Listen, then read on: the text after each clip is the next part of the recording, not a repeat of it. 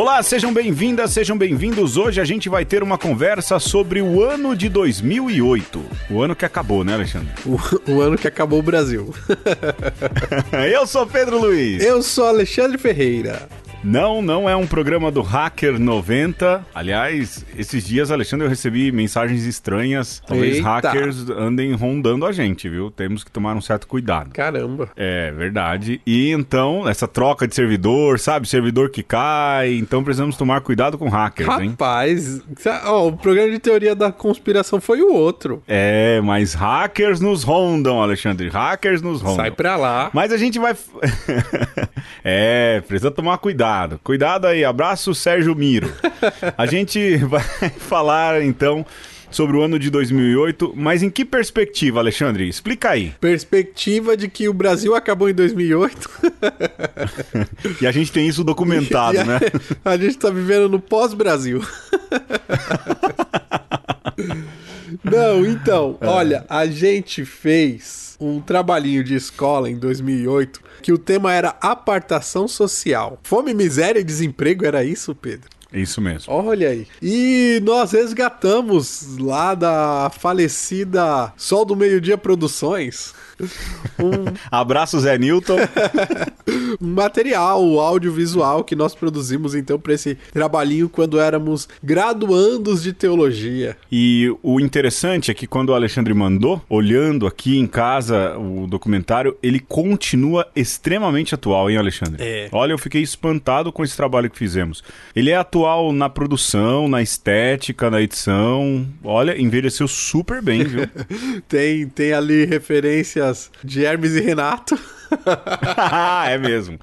Talvez, olha, talvez sim, talvez não. Se eu conseguir, eu vou colocar o Alexandre na capa desse programa na referência a Hermes e Renato. Você vai colocar. Você vai fazer um teaser. Um teaser, um teaser. Sim, pessoal, a gente não vai publicar isso em imagens, porque há muita gente ali que nunca deu autorização pra gente usar. E... Então a gente vai usar a voz da pessoa, né? E eu vou fazer aí um, um, uma- um guia daquilo que são as imagens visuais.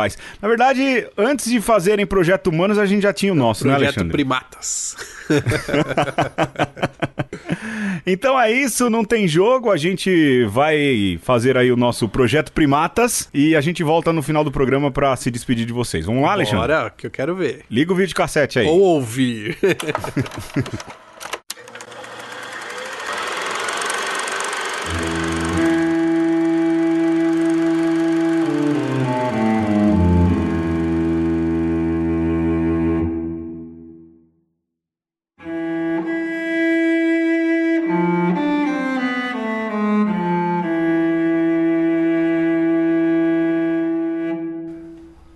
é 2008 e no Brasil o presidente era Luiz Inácio Lula da Silva, que gozava de uma alta popularidade na metade do seu segundo mandato. O Brasil colecionava sucessos no esporte. César Cielo da natação, Malrin Maggi do salto em distância e a seleção feminina de vôlei traziam no peito a medalha de ouro conquistada nos Jogos Olímpicos de Beijing.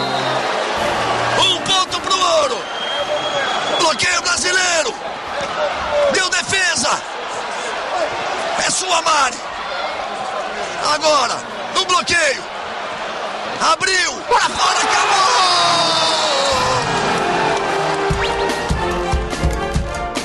O Brasil colhia frutos vitoriosos na cultura, com o filme Tropa de Elite de José Padilha conquistando o Urso de Ouro, prêmio de melhor filme no Festival de Berlim. Já avisei que vai dar merda isso.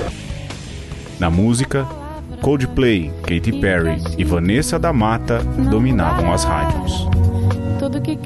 O desemprego atingia o menor número com uma taxa de 7,2% de desocupados. No Brasil, o número de pessoas mortas pela fome era o menor em anos, embora fosse alto: 6.373 pessoas. É com esse cenário que o Alexandre Ferreira, eu e mais dois ajudantes saímos às ruas para entrevistar pessoas que pudessem falar sobre apartação social, fome, desemprego e intolerância.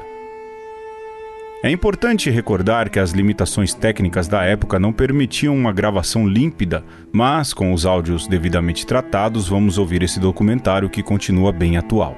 É interessante ouvir alguns discursos nascendo e que culminaram no atual cenário brasileiro. Eu vou interromper algumas partes para poder situar você durante os áudios, não se preocupe.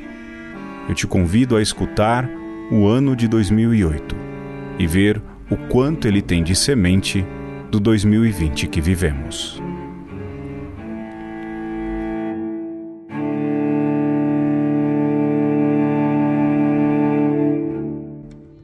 Vayar Adonai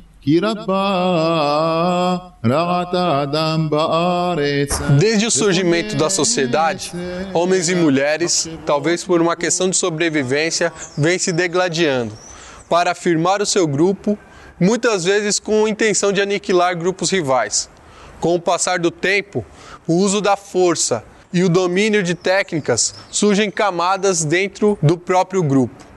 Assim, a sociedade é formada tanto pelas nossas lutas em comum, quanto pelas tensões de nossas diferenças. Nos dias de hoje, nós tentamos nos destacar, alcançar posições mais elevadas dentro dos nossos grupos e, ao mesmo tempo, nos manter no poder. O Alexandre servia de apresentador do programa, então você vai ouvir a voz dele conduzindo as coisas durante toda a extensão desses três quadros. Como o programa era dividido em três blocos, a fala inicial trazia um repente falando sobre ricos e pobres. Eu vou cortar essa música e vou colocar ela no meio do programa como nosso despatrocinador. O que o senhor entende quando ouve a palavra diferença? Aqui o Alexandre está na Catedral Metropolitana de São Paulo. Era uma manhã fria de um 7 de setembro. Nesse dia é costume acontecer o Grito dos Excluídos, e a gente foi até a catedral para entrevistar os participantes do movimento. O primeiro que fala é o Seu Santos, que é representante da SEBS, Comunidades Eclesiais de Base, lá de Santo André. Diferença é isso, é, é quando assim não tá, eu, eu, diria assim, popularmente, as coisas não tá certa, tem alguma coisa que não tá bem, então vem a diferença, né? E a diferença tem, tem aquele que, eu diria assim, tem entre aquele que tem e aquele que não tem. E o mundo era para todos ter. Quando tem alguém que tem e outro que não, então está começando a ter diferença. E essa não é a proposta de Deus, né? Para mim, Deus é unidade. Que uma senhora pede para mim dinheiro para comprar remédio. Agora quem fala é o padre Aécio Cordeiro da Silva, da região Brasilândia da Arquidiocese de São Paulo. Uma outra senhora pede para mim ir na escola porque o filho foi agredido e, pedi, e quebrou a perna. Outro vem pedir emprego se eu não posso arrumar. Tem despejo, o pessoal vem atrás da gente. Então há uma desigualdade imensa no país. Tem muita gente que não tem onde morar, tem gente que está morando muito mal, tem gente que não está se alimentando, não tem remédio, não tem saúde enquanto que outros estão enchendo os bolsos de dinheiro. Alguém que nos ouvisse falar sobre diferença poderia nos dizer: mas a diferença não é assim tão ruim. De fato, uma sociedade que não leva em conta as diversidades da sua população não poderia sobreviver às adversidades que a sua história lhe apresenta. O sofrimento dos pobres, a miséria, a fome são realidades que nos fazem pensar como devo me portar diante do sofrimento alheio. Dessa forma, nós podemos promover a igualdade ou fomentar a indiferença. A indiferença é o abismo entre pobres e ricos, e quando damos as costas para este abismo. A isso nós também podemos chamar apartação. O que existe hoje também é a política, é uma política habitacional cujo muito de muito, muita segregação do espaço. Agora a gente está ouvindo o André, que mora na favela da Vila Prudente e na época coordenava o um movimento de defesa do favelado, que nasceu do trabalho pastoral do padre Patrick Clark, que é missionário espiritano e que durante mais de 30 anos dedicou a sua vida a transformar a mente dos moradores da Vila Prudente, tendo como base o Evangelho de Jesus Cristo. A própria violência acaba provocando é, a criação desses condomínios fechados, essa, essa busca frenética por segurança e acaba levando isso a, a, esses condomínios fechados, a esses grupos e até fazendo do espaço público da cidade, não é particularizando esse espaço público. É? E, e, tem levado também isso à expulsão de muitas famílias de baixa renda que não têm condição de ter acesso a um crédito imobiliário, a uma, a, a uma moradia digna, ele que não está seguro, uma grande maioria das favelas hoje é em área pública, municipal. Então, a prefeitura hoje é o grande agente que tem fazido esse processo de expulsão dessas famílias. E elas acabam indo para as áreas onde não, se, não são dotadas de infraestrutura e onde não tem uma proteção adequada, como áreas de manancial. É o caso da Billings e Guarapiranga, não é que é uma, que é uma questão gritante lá de famílias que hoje moram é, quase praticamente barracos dentro da, da represa. Você sai de casa, você molha os pés na beira da represa. A lógica da cidade é, é uma lógica realmente de apartheid, onde a periferia fica a grande massa, onde a periferia acaba sendo o estoque de mão de obra barata, né? que ele só vem para o centro, né? só vem para a casa do Senhor para prestar o serviço e depois ele tem que voltar para lá. Necessariamente resolver o problema da urbanização passa por resolver o problema de trabalho, de emprego. E como que os ricos, os ditos assim, poderes públicos ou aqueles que os representam, os nossos legisladores, o próprio executivo, como ele viu um movimento como o MDF, Movimento de Defesa dos Favelados? Olha, o papel, o papel do movimento é realmente é o de cobrança, de cobrar do poder público o papel do poder público. Não é? A gente, se o poder público fosse efetivamente um poder que fizesse as coisas realmente o seu papel, não é de legislar, não é de organizar a cidade, não é, e o espaço público, de equilibrar a situação, porque acho que o, o papel da cidade é isso, o papel da polis, não é, é de realmente organizar, não é, tem que ser um lugar justo e de todos. Né? Agora, o que o poder público, muitas vezes o que acontece, a gente tem tempos mais de calmaria, de, de uma relação melhor. Não de partido A ou de partido B, acho que de própria visão política. Não é? Eu acho que o fundamental para que é, a coisa realmente flua e que, que aconteça é de que existe um processo de participação popular. Então, quer dizer, o destino da cidade não depende só ou do legislativo, ou do, da prefeitura, ou do governo federal, ou do governo do estado. Depende do processo de organização também do movimento popular que, que, que eu vejo que hoje avançou. Que no começo da organização do movimento era, um, era só de, de reivindicar, ó, queremos casa, queremos saúde, queremos educação. Não, a gente, nós temos propostas hoje de como nós queremos essa casa. É o processo, por exemplo, de mutirão por autogestão, onde você empodera as famílias, você repassa. É, é, dinheiro para as associações, para a associação construir, é claro, com uma assessoria técnica.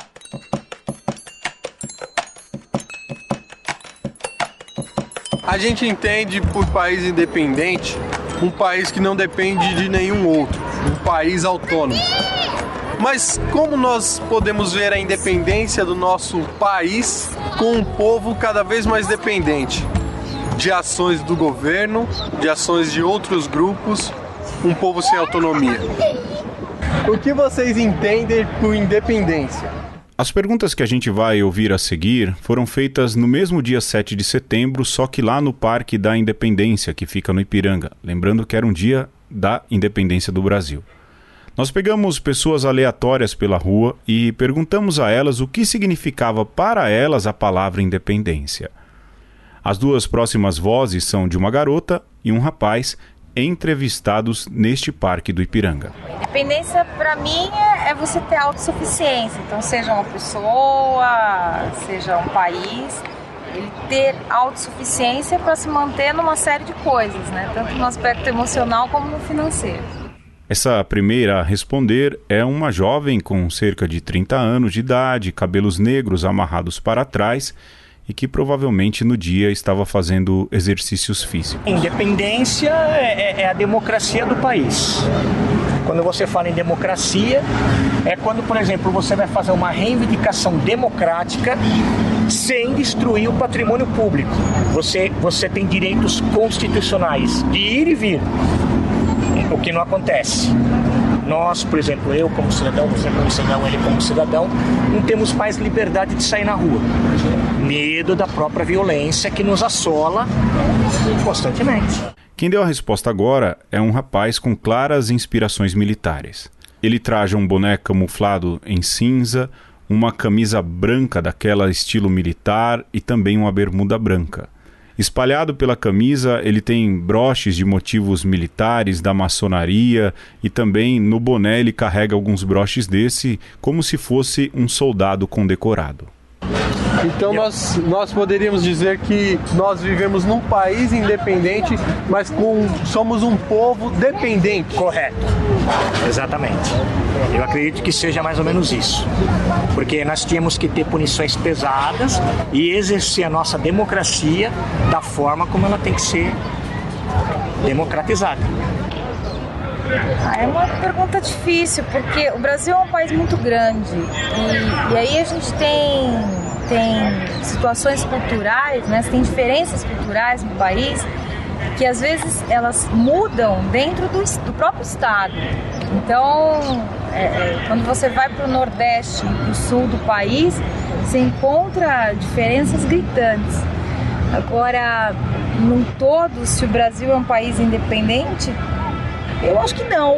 Assim, quando a gente olha o aspecto socioeconômico, o aspecto financeiro, a gente tem uma dependência muito grande de outros países, as nossas dívidas, a gestão como um todo é, é complicada. Retorna agora o padre Aécio da região Brasilândia. Não tem como a gente ficar calado, né? Não tem como a gente ficar quieto, ser indiferente diante de tantas e tantas pessoas que a gente vê aí abandonada, né? Excluída, como vimos hoje cedo, pessoas dormindo aqui na rua com aquela chuva que deu. E quem é que os ajuda, né? E se eles chegaram a, a, a ir para a rua, com certeza foi a desigualdade que provocou a presença deles aí na rua. As comunidades nossas, além de dar alimento, de acolher, de visitar, também educa e ensina que é possível mudar o país. Né? Que não é possível o país continuar tão diferente desse jeito. Porque tem as outras diferenças que enriquecem a nação. Agora, de, é, essa diferença social né, é, é absurda. Então, nós alfabetizamos, a gente faz creche e também ajudamos, apoiamos, estamos presentes nos movimentos sociais, porque é preciso mudar a nação, é preciso participar das decisões. Se a Câmara de Vereadores de São Paulo não faz as mudanças, se o Congresso Nacional, se a Assembleia Legislativa, nós, junto com o povo, a gente vai pressionando. Tem miséria na cidade de São Paulo, tem mesmo. Às vezes a gente não enxerga. A questão da invisibilidade. Né? A gente queria ouvir um contraponto social. Sendo assim, a gente foi até o Tatuapé e escutou a opinião de jovens pertencentes à classe média e que possuíam vida pastoral na paróquia Nossa Senhora do Bom Parto. Alguns áudios estão bem ruins, mas eu acredito que, em geral, conseguimos escutar o que eles dizem. A pessoa, quando ela, ela vê, ela, ela, mas ela às vezes ela nem percebe que ela está, que ela está vendo. Ela pode ver pessoas pedindo, pessoas, né, pessoas mendigos, ou mesmo pessoas que nem aparentam ser e passam por fome. Às vezes nem é fome de fome mesmo, mesmo de, de alimento, mas é fome, sei lá, uma carência.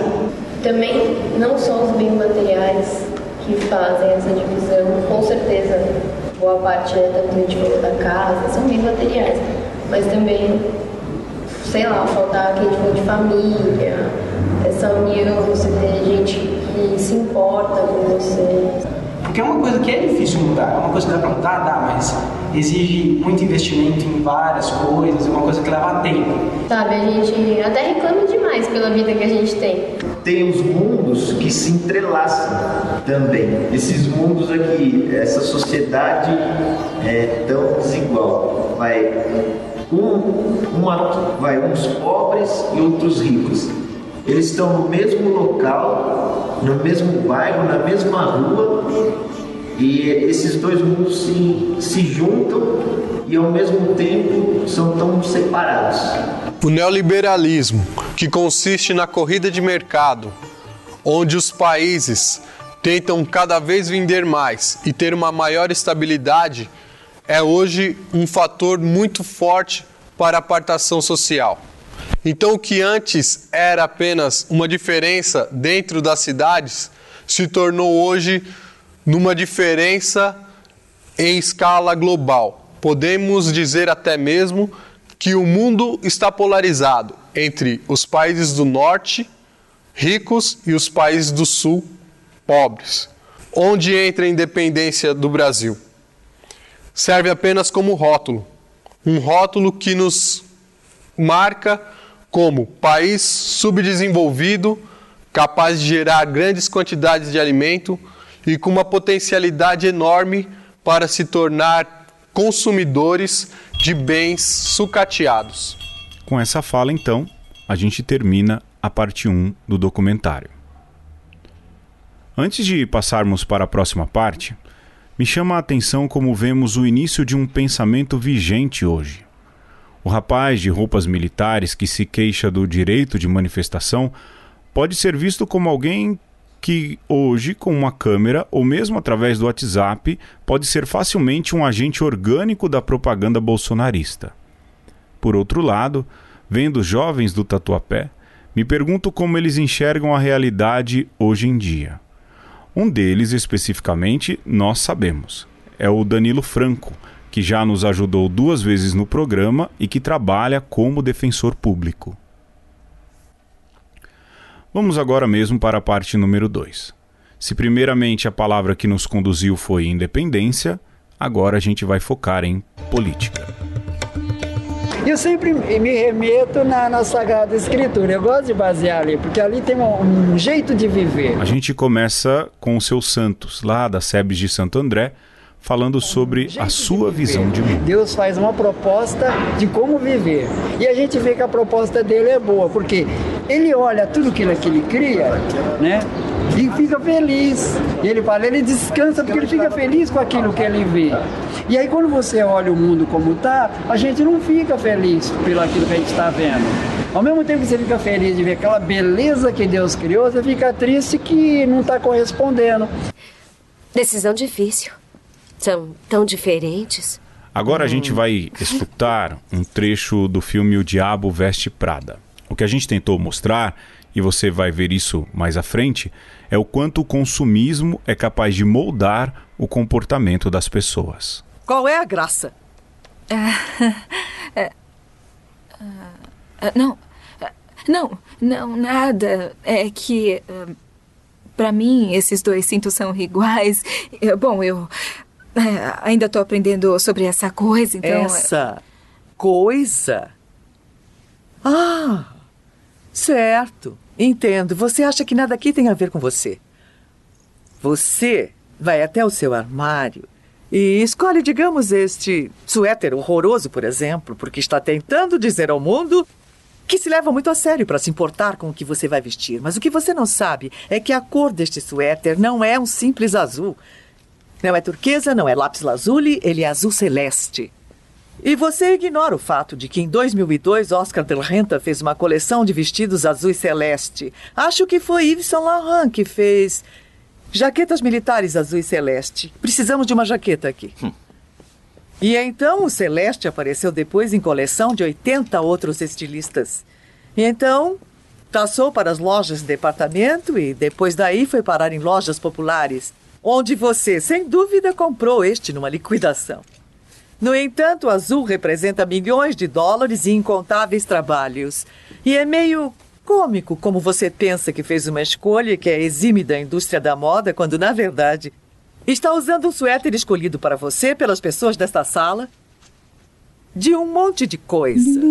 Vivemos numa sociedade complexa, onde as verduras que comemos não vemos crescer e os carros que ajudamos a produzir não podemos comprar.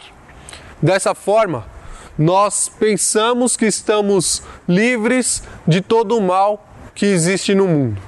E ao mesmo tempo, achamos que pessoas mais importantes do que nós é que devem resolver todos os problemas. Porém, se nossas práticas de consumo participam de um sistema que mata os nossos irmãos, nós indiretamente cometemos um homicídio que nos é imputável. É inadmissível que ainda hoje hajam pessoas que se alimentem inadequadamente, enquanto nós, ao invés de combatermos o desperdício, nos deixamos levar por propagandas que supervalorizam produtos que são desnecessários. Eu acho que sempre tem a pessoa, né? O, o ídolo e aqueles que, querem ser como ele, ou que querem pelo menos não nem, nem ser como ele, mas ter algo que ele tem, né, para se destacar entre aspas. Vamos escutar agora duas visões de mundo: os jovens do Tatuapé e um jovem da favela da Vila Prudente. É que às vezes o, ídolo é um personagem de novela. Não é uma pessoa, a pessoa não é daquele jeito. eu não- mas eu vou me vestir, eu vou falar igual ele porque eu quero ser aceito, porque eu acho o jeito dele legal. Isso acho que motiva muito você querer, tipo, todo mundo acha que a menina da novela é legal e se veste bem. Então, se eu me vestir e falar igual ela, eu vou me achar legal também. Porque aí eu vou ser aceito, eu vou ser legal, eu vou estar na moda, eu vou estar, todo mundo vai falar, nossa, olha como ela parece a menina da novela, nossa, todo mundo gosta dela, vamos gostar dela também. Acho que não é bem por aí. Fica com vergonha de dizer que mora por conta de um emprego, é por conta dos colegas de, de escola, ah, de jovens que eu já vi que desce um ponto depois da favela, um ponto antes da favela para não ser isso. Então, dizer, é, é- é aquela questão que a gente falava da falta realmente de autoestima, de, de construção de uma identidade. Sim, você é favelado, mas não por sua culpa, por conta de todo o processo, em contexto da cidade, de mundo, não é? Agora, qual que é o seu papel enquanto cristão, enquanto cidadão, para mudar isso? Né? Não só mudar dentro de você, mas mudar, mudar a visão das pessoas. Eu, eu ficava. é, quando eu trabalhava numa empresa que tinha um pessoal que dizia assim: Ah, você mora na favela? Ah, hum... Bom, eu conheço algumas pessoas que moram na favela. Lá também tem gente boa. Então, isso acaba sendo que é a grande visão. É o que a mídia passa na favela, é aquela realidade que, que todo mundo absorve. Né? Que eu não posso ir lá, é, é uma grande maioria criminosa. Quando o pessoal fala: Não, lá eu sei, lá também tem gente boa, lá também tem trabalhador. Então, quer dizer, é, um, é, um, é uma visão de que uma grande maioria ou é envolvido com o tráfico de drogas, principalmente, ou que muitas das mulheres são prostitutas, não é? E aí, essa, essa, essa mídia que, que joga o baile funk como a uni, um único espaço de demo- demonstração cultural do cara que mora na favela. Se algo deve ser feito é em favor daquele que é menos favorecido. Para a gente ficar bem situado no tempo, nós estávamos em época de eleições municipais. Aqui os principais candidatos eram o Gilberto Kassab, a Marta Suplicy e Geraldo Alckmin. Estamos falando de São Paulo. A cena se desenha assim: em uma tela com crianças assistindo uma televisão antiga, os candidatos aparecem falando sobre os seus planos com os mais empobrecidos. algo deve ser feito em favor daquele que é menos favorecido. Eu vou estar também nas ruas, nos bairros mais distantes, vendo tudo de perto. Quero ver nossa gente mais simples, feliz, morando com mais conforto, com dignidade. O senhor acredita na propaganda política que a gente está vendo no período das eleições? Uma outra coisa bacana desse documentário foi a gente ter ido até uma feira pública. Em específico, nós fomos na feira que acontece todas as terças na rua Xavier de Almeida, no Ipiranga. E aí então a gente resolveu bater um papo com os donos das barracas. Aqui fala o Vanderlei, o alemão, que é verdureiro. Eu acredito 1%. Entendeu? Não acredito muito não, porque do jeito que está acontecendo não dá para acreditar. hein? De 4 em 4 anos tem essas mesmas promessas e nada resolve. O que está faltando no político no Brasil hoje? Mais experiência, né? mais que eu cuidar do pessoal pobre e não ver só o lado deles, ver mais o lado do pobre. O senhor acha que então o político só está nessa para ganhar o dele? Só para ganhar o dele, né? Enquanto organização, os membros de uma sociedade delegam poder para alguns dos seus membros, para que a ordem seja mantida e para que as injustiças sejam corrigidas. Uma mudança estrutural no que diz respeito à apartação social passa necessariamente por uma mudança estrutural política.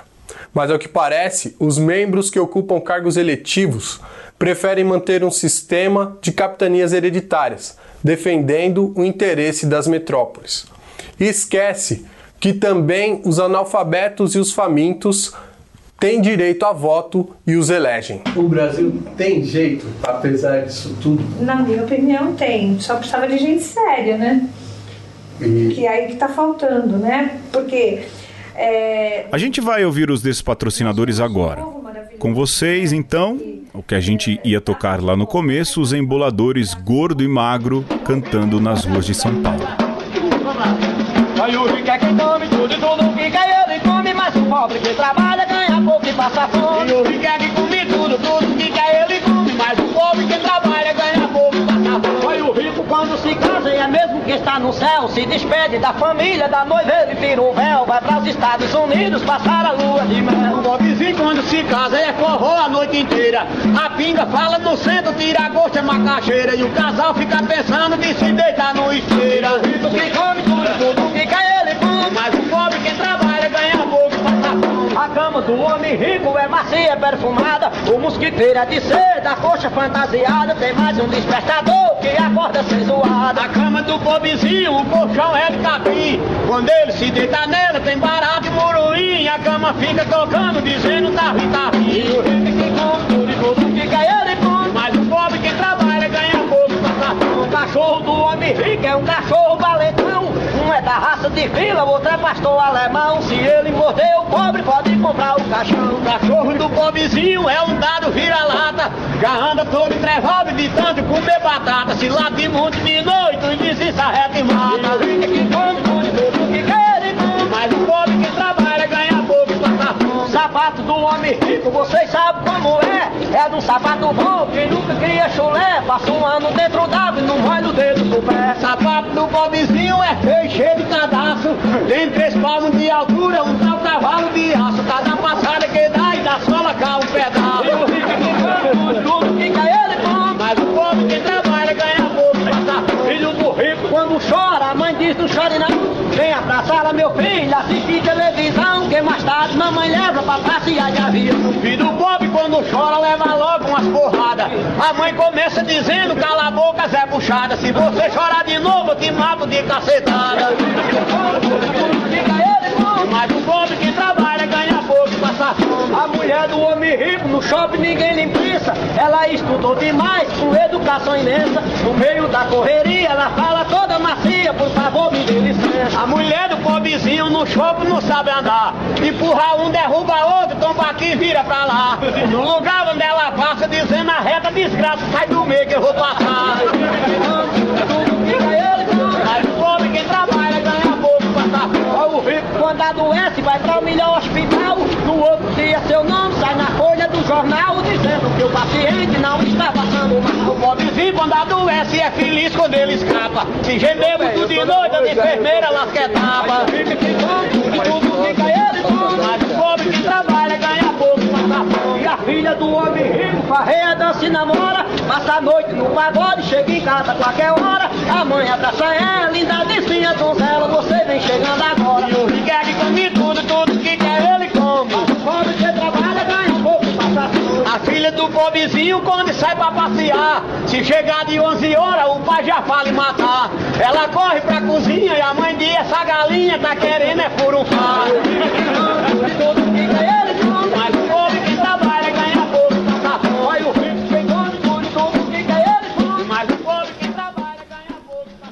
Nós voltamos com uma conversa sobre o ano de 2008. A gente está ouvindo um documentário que foi produzido para a aula de Teologia Moral da PUC São Paulo, quando o Alexandre e eu ainda éramos estudantes de teologia, e o documentário em específico fala sobre apartação social. Além de sair para a rua, a gente também quis ouvir as donas de casa, o povo do dia a dia e quais as impressões que eles tinham do país. Quem fala agora é a senhora Maria do Carmo, residente no bairro do Cambuci. O Brasil tem jeito, apesar disso tudo. Na minha opinião, tem. Só precisava de gente séria, né?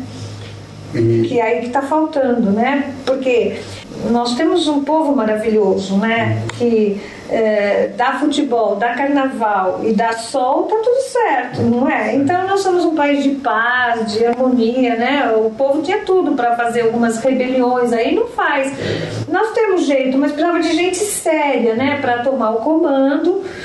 Então, já que eu falei agora um, pouco, um pouquinho mal né, do nosso presidente, agora vamos falar um pouquinho bem. Em alguns aspectos, melhorou algumas coisas. Né? Em alguns aspectos, nós temos ah, o- as pessoas mais humildes comendo melhor. Né, tendo condições de dar um danone para o filho, de dar um- uma carne de tempos em tempos, enfim. Né? É, talvez os problemas políticos que a gente, as sujeiras políticas que a gente tenha visto não seja um problema é, exclusivamente do, parti, do, do governo, mas sim um partido que foi mais claro, talvez, que não soube esconder tanto as falcatruas que se faziam, porque não posso acreditar que não houvessem antes. Sim, talvez é um sistema político viciado já né? Então, então na, tal, na tal famosa lei de Gerson, né? Que se eu estou aqui, eu vou tomar uma tenho que tomar vantagem, que tomar vantagem. né? Então, talvez assim, mudando a, a maneira de se educar as, hum. as crianças, né? É, mude esse essa o círculo vicioso. Seria muito interessante se viesse gente nova, né?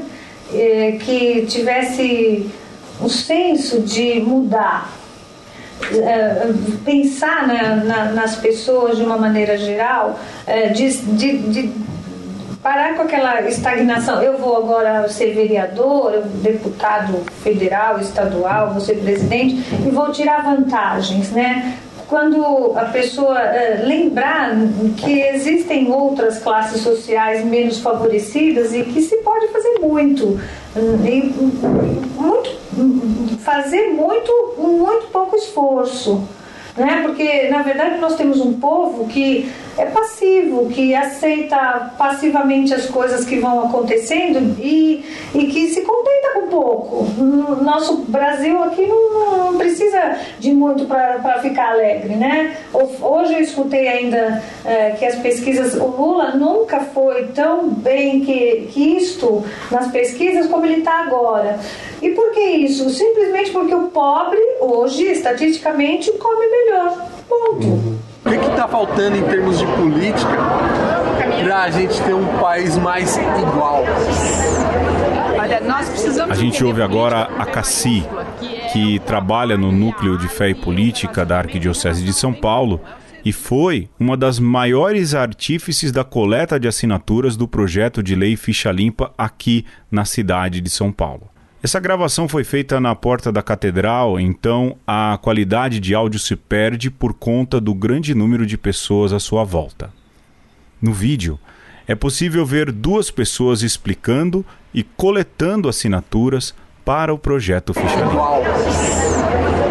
Nós precisamos entender política com P maiúscula, que é o trabalho e a arte e o relacionamento em relação ao bem comum, é o serviço à comunidade. Então, isso é política. Fora disso, não temos política. Temos politicalha, temos corrupção, temos compra de voto, fisiologismo, nepotismo, você pode chamar o que quiser. Então, realmente está faltando é isso, política com P maiúsculo, que deve ser feita por todos aqueles que têm interesse uh, na coletividade e no interesse no bem comum. Tá? E, e isso nos chama à participação. Realmente, o que precisamos é mais gente entendendo que política se faz em relação ao bem comum e que se nós não fizermos, outros vão fazer politicárias, não política. Para mim, o Brasil, vejo com muita clareza um Estado geneticamente perverso, governos esquizofrênicos servem a esse Estado com seus objetivos permanentes e são obrigados não, a atender os reclamos e exigências da cidadania, mas o orçamento não, ele não é destinado para garantir e nem o planejamento do desenvolvimento. Uma das nossas maiores alegrias foi ter conseguido entrevistar Dom Mauro Morelli. A gente foi até Indaiatuba e Dom Mauro nos recebeu em sua casa, cedendo uma manhã inteira para conversar conosco. Nós gravamos cerca de meia hora com Dom Mauro, mas a conversa durou muito mais tempo. Na conversa em off, Dom Mauro falou sobre os bastidores do programa Fome Zero e de suas inúmeras conversas com o então presidente Lula sobre a erradicação da fome e da miséria. Nessa conversa particular, Dom Mauro chegou a lembrar que foi chamado para ser um dos ministros do governo Lula.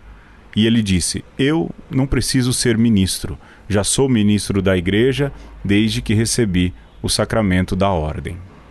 Não podemos ser ingênuos. Para alguns, é interessante manter as coisas como estão. Trata-se de uma minoria que detém a maior parte das riquezas e que lutam com todas as suas forças para manter a maior parte da população na pobreza. Eles se utilizam de todos os instrumentos possíveis: salários de fome, o estímulo à competitividade e até a estrutura político-partidária. Também a ignorância ajuda a fazer a manutenção da apartação. Pessoas sem o um mínimo de consciência política que ignoram o seu poder político fatalmente elegerão representantes que não defenderão os seus interesses. E agora a gente vai para a terceira e última parte do programa. Voltamos para a rua, para a feira do Ipiranga. E vamos falar de novo com o Vanderlei e depois a Bruna, que é da Barraca de Frutas. E eles falam sobre a turma da Xepa, a turma que busca comida no final da feira. O que, que você acha que leva uma pessoa a vir pegar alimentos que não são vendidos, que são descartados na feira? Eu acho que é sobre falta de emprego, né? Se todo mundo tivesse um bom emprego, trabalhasse legal, ninguém precisava pegar nada no chão aí. Eu, eu acho que é falta de política, falta de muita coisa aí que está faltando no Brasil, uma administração. Pessoa que não tem condição de comprar e vem na feira porque sabe que na feira consegue arrecadar aquele alimento, diferente de mercado. O mercado vai pro lixo, não que na feira também não vá pro lixo, mas eles podem estar tá pegando esses restos de alimento. Tem muita coisa que eles se aproveitam. Na tela agora aparece o Lázaro Ramos no filme Quanto Vale ou é por Quilo. A imagem é essa. Ele está usando óculos, cabelo cheio, atrás das grades de uma prisão.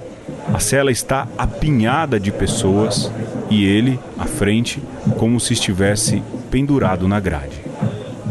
Esse é o nosso navio negreiro. Dizem que a viagem era bem assim. Só que ela só durava dois meses. E o principal, o navio ia terminar em algum lugar. Na escravidão a gente era tudo máquina, tudo máquina. Aí eles pagavam combustível e manutenção para que a gente tivesse saúde para poder trabalhar de graça para eles. Agora não. Agora é diferente. Agora a gente é escravo sem dono. Cada um aqui custa 700 paus pro Estado por mês. Isso é mais do que três salários mínimos. Isso diz alguma coisa sobre esse país.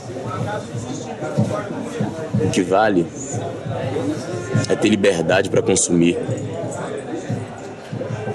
Essa é a verdadeira funcionalidade da democracia.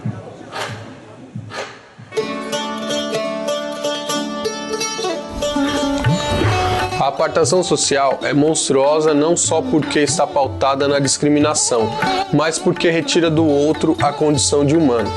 O excluído já não participa de nenhuma comunidade e não é reconhecido como cidadão por nenhuma nação.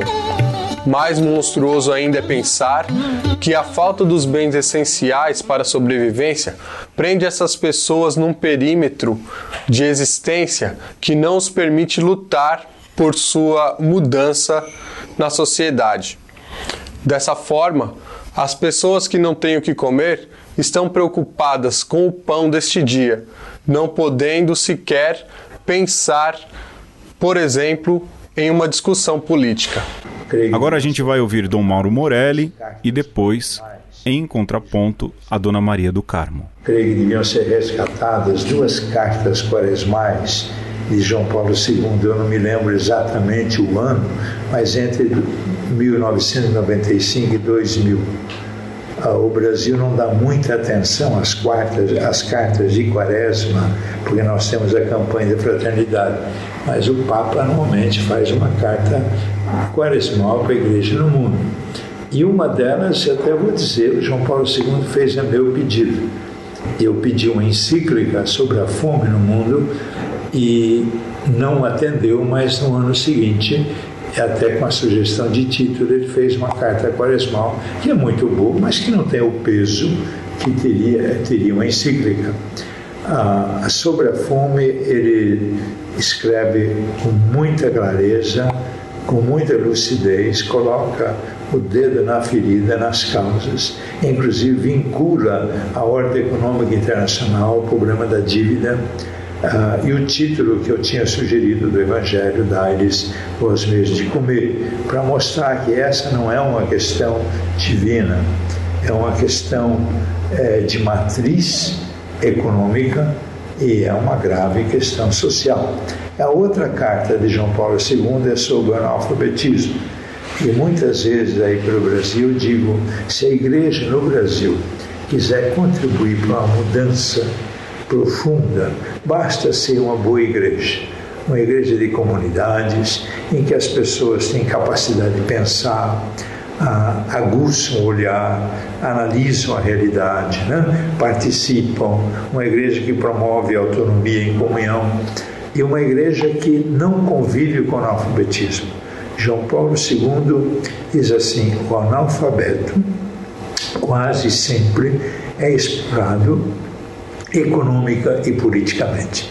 Um bom Papa nunca diz sempre, então ele diz quase sempre, é explorado econômica e politicamente. Eu acho que a base da toda iniquidade, de exclusão, de apartação que nós vivemos no país, ela é mantida criminosamente, é, fazendo com que o povo permaneça refém do analfabetismo.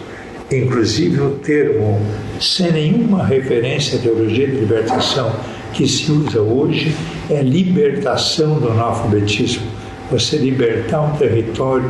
Então, se a igreja no Brasil quiser mudança, ela devia jogar toda a sua energia e não admitir que o analfabetismo atrapalhe a vida das pessoas. Analfabeto quase sempre é explorado econômica e politicamente. Essa, essa vergonha de corrupção que há no país né, é mantida exatamente porque a maioria dos políticos depende dos analfabetos que são explorados para poder se perpetuar num poder que é abusivo. Eu cheguei a dizer recentemente numa Eucaristia que se um industrial nega ou paga um salário justo ao seu operário, é um pecado grave.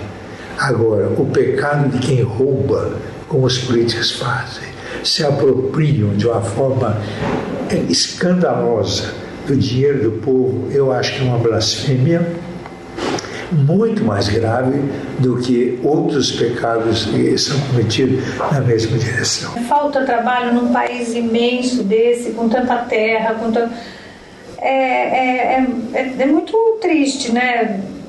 Você vê países assim muito mais populosos com muito menos uh, negligência com as pessoas, né? Uh, países que passam por mais dificuldades, né? Terremotos, a gente tem tudo, mas nós vivemos num país excludente, né?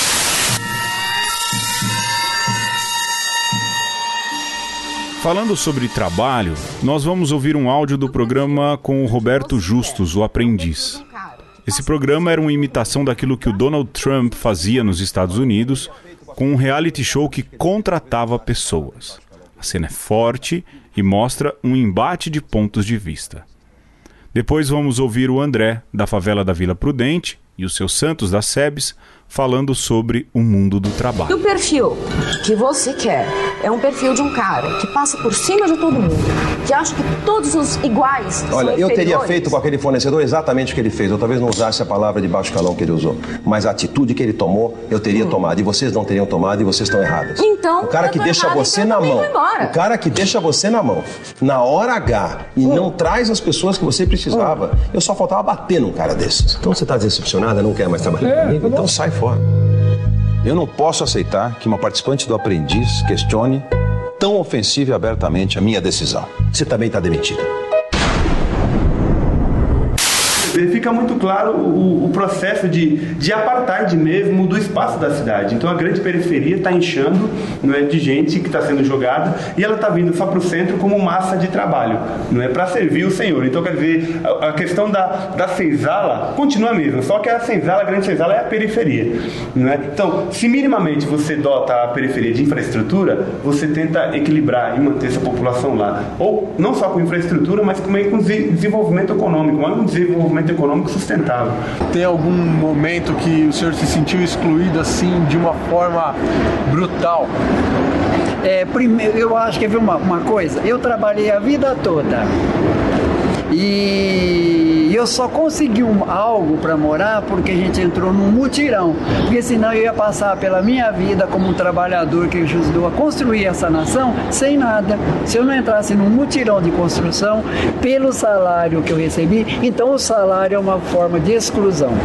Ah, o Estado brasileiro é, sustenta um conceito de desenvolvimento, ordem e progresso, não, em que você gera exclusão, degradação ambiental, miséria e fome. De fato, naquela, naquele momento, em 92, se dizia, depois do impeachment de Collor, a corrupção do Brasil é a economia geradora de concentração de renda, era a oitava economia do mundo. Né? Ah, nós tivemos já dois presidentes, Fernando Henrique e Lula. Né? São oito mais seis, 14 anos que nós já passamos e a renda continua concentrada no país. Nós não tivemos ainda competência, nem como povo, não há força política ainda, nem consciência que obrigue o país a sair desse escândalo que nas Américas nenhum outro Estado tem a concentração de renda que nós temos. Só quatro, se não me engano, estados africanos, sem nenhuma ofensa à África, é que tem uma realidade mais dolorosa de concentração de renda do que a nossa. Então, aí está a raiz, a matriz escandalosa. Do outro lado, você tem, pela mesma razão, um grande produtor de alimentos, Inclusive agora a, se vangloriam tanto das safras recordes que nós vamos tendo. E aí está o outro problema. É, um grande produtor de alimentos em função da balança comercial.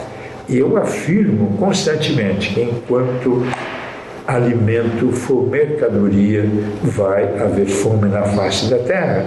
Hoje até não dizem mercadoria, commodity. O alimento é uma commodity. Ah, e o governo Fernando Henrique, o governo Lula, sempre se vangloriaram e vangloriam-se de que a produção de alimentos é o lastro da balança comercial. Maldito lastro. Nós temos que ser um país é, que distribui renda, a nossa vocação é produção de alimentos. O Brasil não é problema para o mundo, o Brasil é a solução ah, o Brasil precisa e deve produzir das águas e da terra muito alimento. Só a Amazônia, o que a floresta e a, as águas da Amazônia têm de riqueza alimentar e nutricional, os 20 milhões de brasileiros que vivem lá poderiam viver saudáveis e inteligentes, porque a alimentação tem tudo a ver com a inteligência. Criança desnutrida, os seus neurônios não vão se desenvolver. Não, é, ela não vai ter condição de acesso ao templo da sabedoria que é a escola, não, ela vai estar lesada. Né? Então, essa é a realidade por detrás de todo o problema da apartação social, da exclusão social, desse crime escandaloso. É um Estado constituído não para a cidadania do povo.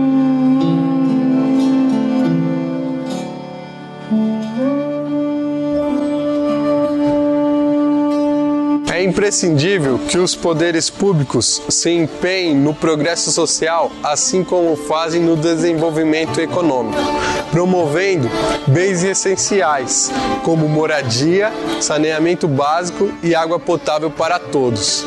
Condições essenciais para o desenvolvimento da vida em todos os âmbitos, inclusive o espiritual. No mais, a apartação social só existirá para nós quando tivermos consciência de que ela não é fruto de uma coisa que vem de um lugar distante. Cada um de nós devemos achar dentro de nós mesmos as raízes de querermos aniquilar o outro e combatermos na raiz a intolerância.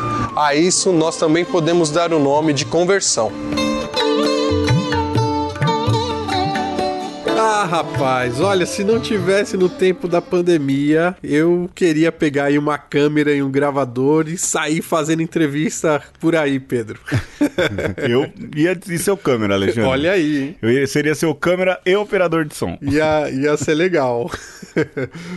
Rapaz, assim, o que eu lembro é que as cenas, né, do Alexandre andando na rua, é que a gente não consegue descrever tudo, né? As cenas do Alexandre andando de ônibus e sempre com a sua mochilinha que a gente levava o equipamento. Você andou pra chuchu nesse programa, andei, não andou, Andei. Alexandre?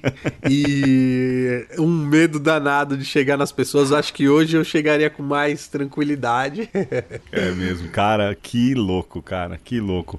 Foi uma experiência bacana, mais do que isso, a gente consegue ver alguma coisa do que é o ano de 2020. Eu acho que a gente consegue ver 2018 naquele 2008, né, Alexandre? Sim. E é muito interessante você perceber essa coisa da polarização já é bastante Sim. acentuada, né? É, se desenhando para o que é hoje, que naquele tempo havia já uma polarização e parece que a coisa foi para um extremo que a gente não imaginava que seria. Mas uma coisa também, Pedro, que para mim é muito marcante é como a pauta principal da apartação social, que é a questão do comer, da, da produção alimentar, como ela não foi resolvida pelos governos do PT que era a grande bandeira de luta. Sim, e sim. a coisa só piorou e agora parece que tende a piorar ainda mais. É, em tempo de pandemia, lia que o número de classe média que vão retornar, vamos assim dizer, para a classe D e E é na casa de quase 6 milhões de pessoas. Então, se essa classe vai voltar para o D e E, significa então que alguns outros que já estão no E talvez é, vivam uma situação bem mais difícil e de fato não se resolveu. Eu acho interessante aqui, mesmo para terminar, não é, Alexandre? É o fato de que havia essa gênese de polarização, mas o Brasil sequer conseguia vislumbrar isso. Nem a gente conseguia. Verdade. Nem a gente conseguia. Verdade. Porque aquilo que eu disse lá na descrição do programa, o Lula tinha aprovações estratosféricas, o número de gente morrendo de fome era um dos menores de uma série histórica, o desemprego era muito pequeno mas havia uma polarização em relação a ideias e algumas questões que hoje em dia ou em 2018 tomaram conta das pautas eleitorais. Sem perceber, a gente registrou um momento inacreditável de começo de mudança, não sei, alguma coisa parecida, né? Sim. Uma coisa também que eu acho que valeu muito a pena essa retomada, né, Pedro? É uhum. resgatar a voz de Dom Mauro Morelli. Sem dúvida. Vale esse programa, valeu por isso, uhum. porque em tempos que a gente está dando adeus para uma geração de bispos profetas. É. Valorizar aqueles que ainda estão por aí e que fizeram uma diferença na história do, do nosso país. Para mim, eu acho que é um serviço que a gente presta e que a gente não pode deixar que essas coisas, é, que essas ações desses homens sejam esquecidas. É verdade. E outra, Alexandre, eu já disse isso lá no decorrer do programa, o quanto Dom Mauro foi simpático com a gente, né? Rapaz. No, nos recebeu, nos acolheu, foi uma manhã agradabilíssima. Eu tenho as melhores memórias possíveis com Dom Mauro Morelli. Acredito que você também. Sim, né? com, com, esses homens todos, né, Pedro? Que a gente encontrou sim, sim. É, por esses tempos aí, é, Dom Luciano, Dom sim. Paulo Evaristo Arnes. Sim. Olha, é, eram homens formidáveis e Sim. tem muito bispo bom por aí hoje também, né? Sim, que a gente não precisa ficar no saudosismo, mas é bom a gente saber que tem, tem, teve e terá sempre na história da igreja esses pastores com P maiúsculo que é, nos acolhem e nos ajudam a olhar para frente é, no fim das contas, é isso: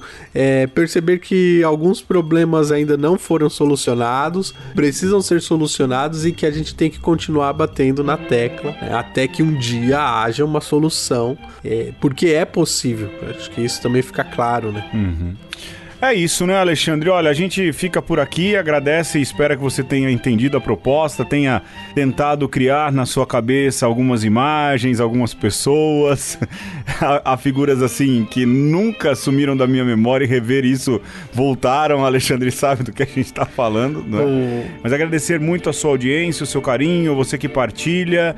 E olhe a atualidade, ela sempre é o ponto de construção para o futuro. E o que a gente faz aqui, como diz lá o Frank Miller nos 300 de Esparta, ecoa na eternidade. Eu fico por aqui, Alexandre. Eu espero que você tenha se divertido com o Alexandre, repórter inexperiente. Nosso Renato Janine.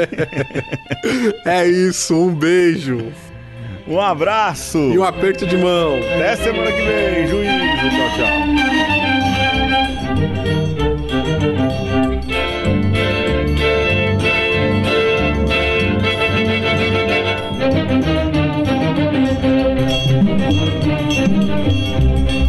E o que nós queremos com o anúncio do Evangelho é que o povo tenha vida na terra, assim como no céu. O que está em jogo, volto a dizer, não é o céu, é a terra. Então, que nós tenhamos essa clareza e sejamos profetas, né? O profeta tem uma leitura sofrida da realidade. O profeta não é um pichador de muros, né? não é um atravancador de caminhos. O profeta, ele olha a fundo da realidade, ele faz emergir algo daquela realidade que o perturba, que o incomoda, que o move.